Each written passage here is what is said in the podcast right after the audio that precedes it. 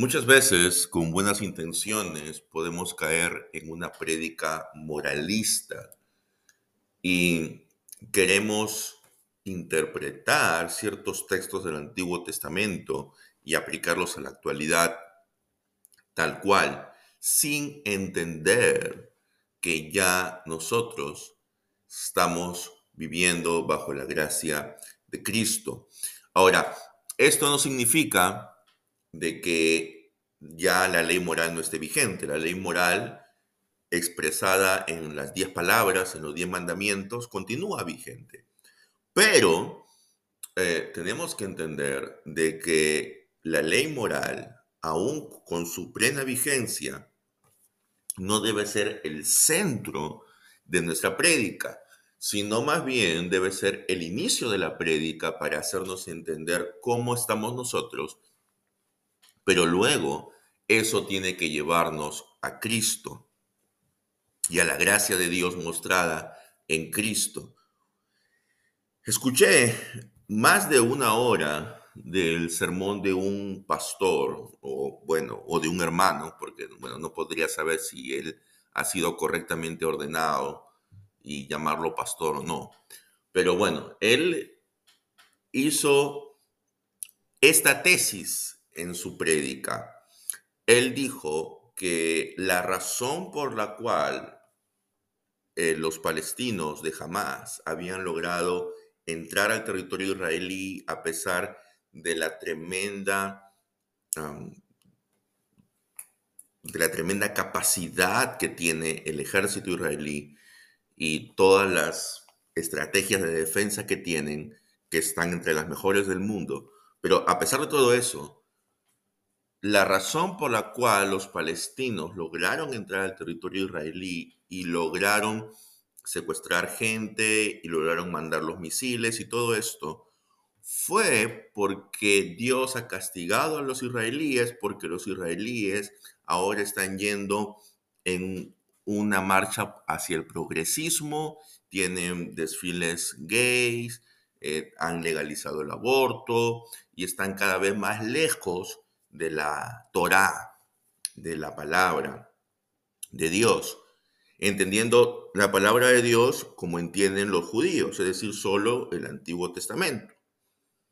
Y que cuando, y el mensaje implícito era que cuando ellos dejen de hacer estas cosas, cuando ellos dejen de aprobar y celebrar el homicidio de los bebés en los vientres maternos, cuando ellos dejen de, eh, celebrar matrimonios de personas del mismo sexo y todo esto, y se vuelvan eh, personas conservadoras, ortodoxas en su religión, entonces Dios va a premiarlos y los va a recompensar. Bueno, si hubiera sido un rabino judío el que estaba haciendo esa prédica, no tendría nada de malo. Sería una buena prédica de un rabino judío, pero el que estaba haciendo esa prédica era un pastor evangélico. En ningún momento este hombre dijo de que ellos están bajo condenación, no porque hayan legalizado el aborto, no porque tengan grandes desfiles del orgullo gay, no. Ellos están bajo condenación porque ellos han rechazado al Mesías a Jesús de Nazaret, en ningún momento, en más de una hora de prédica, dijo esto.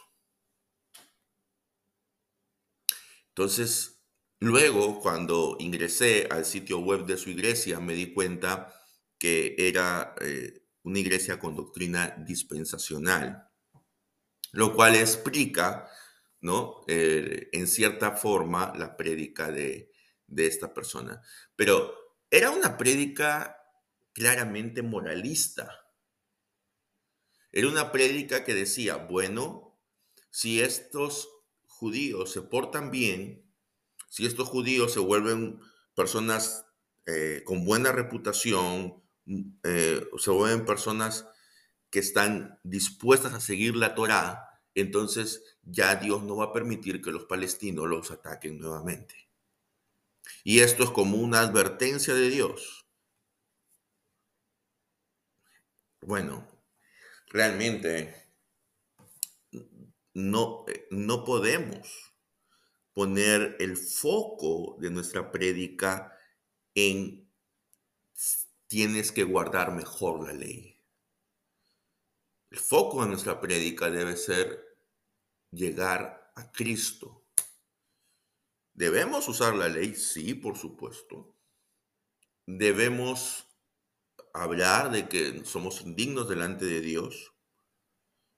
Pero cuando hacemos prédicas así, pareciera que solo los homosexuales o solo los que son pro aborto son los inmorales. Y en realidad, hermanos, solamente basta con mirarnos al espejo para darnos cuenta que nosotros también somos inmorales. Tenemos otros tipos de pecado.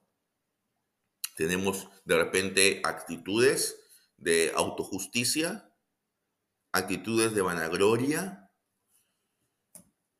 A veces podemos ver en redes sociales, por ejemplo, algunos pastores o seminaristas o gente vinculada a la religión haciendo alarde de su, de su religiosidad o de sus prácticas devocionales privadas o de sus prácticas devocionales familiares, ¿no? Y diciendo, ay, miren cómo mi hija está aprendiendo el catecismo, ay, miren cómo estamos reunidos aquí en la familia para orar, ay, miren cómo, hermanos, esto no es otra cosa que autojusticia.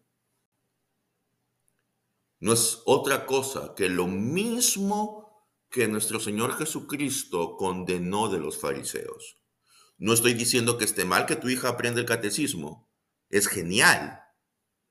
Creo que toda iglesia debería tener un buen programa de, de catequismo, catecismo. Pero, hermanos, no caigamos en la autojusticia, no caigamos en la soberbia religiosa de decir, ay, miren, qué piadoso soy o qué piadosa es mi familia. Y esto deberíamos analizarlo también cuando nosotros hacemos una evaluación de las personas que leemos, por ejemplo, en las biografías de grandes hombres cristianos. A veces leemos biografías de personas que nos parecen absolutamente extraordinarias, pero es que nosotros no hemos estado las 24 horas del día con esa persona. Obviamente solamente las cosas rescatables son las que aparecen en las biografías, especialmente si son biografías autorizadas, ya sea por la misma persona o por sus descendientes.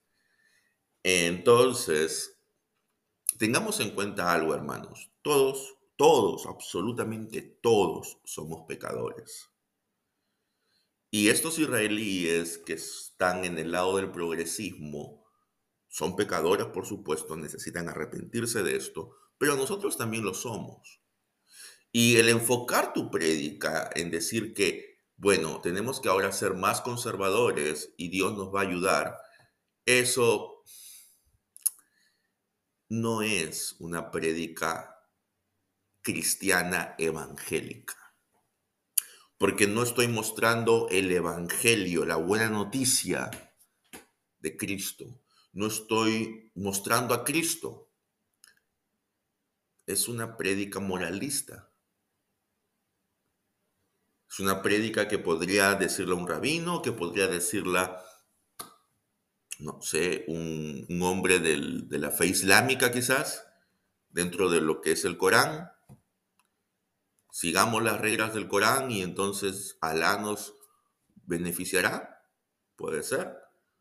Pero no es una prédica cristiana, evangélica. Y es cierto que muchas veces nosotros caemos en el moralismo porque, hermanos, y aquellos que son pastores o predicadores no me podrán negar, predicar moralismo es fácil. Predicar moralismo es muy sencillo, simplemente cogemos la concordancia, vemos algunos textos que hablen sobre cuestiones morales los unimos y tenemos el sermón. No es necesario hacer un exégesis de los textos, no es necesario hacer una interpretación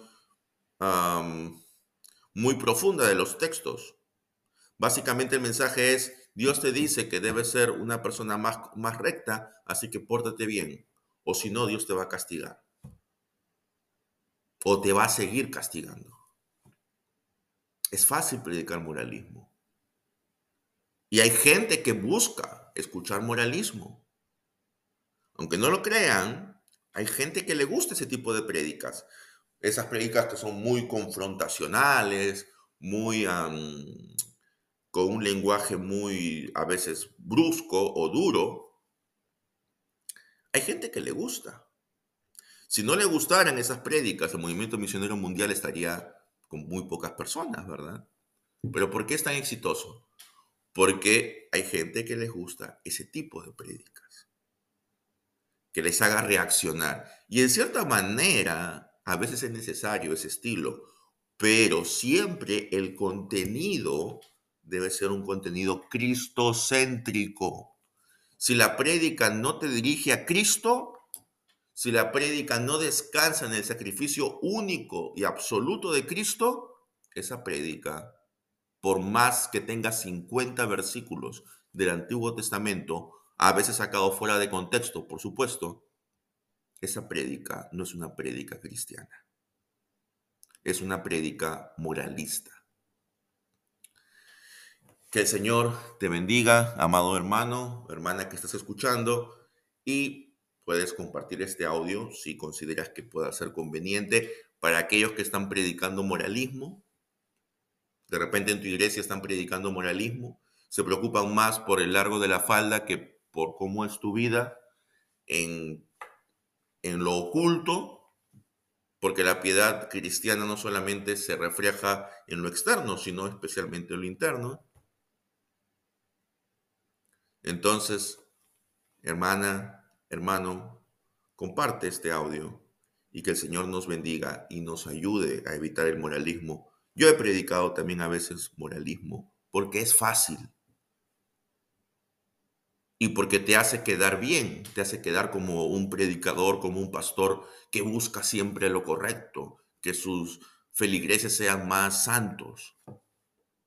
Pero realmente tenemos que cuestionarnos si esa es una prédica cristiana evangélica, si estamos mostrando a Cristo y a la buena noticia del Evangelio.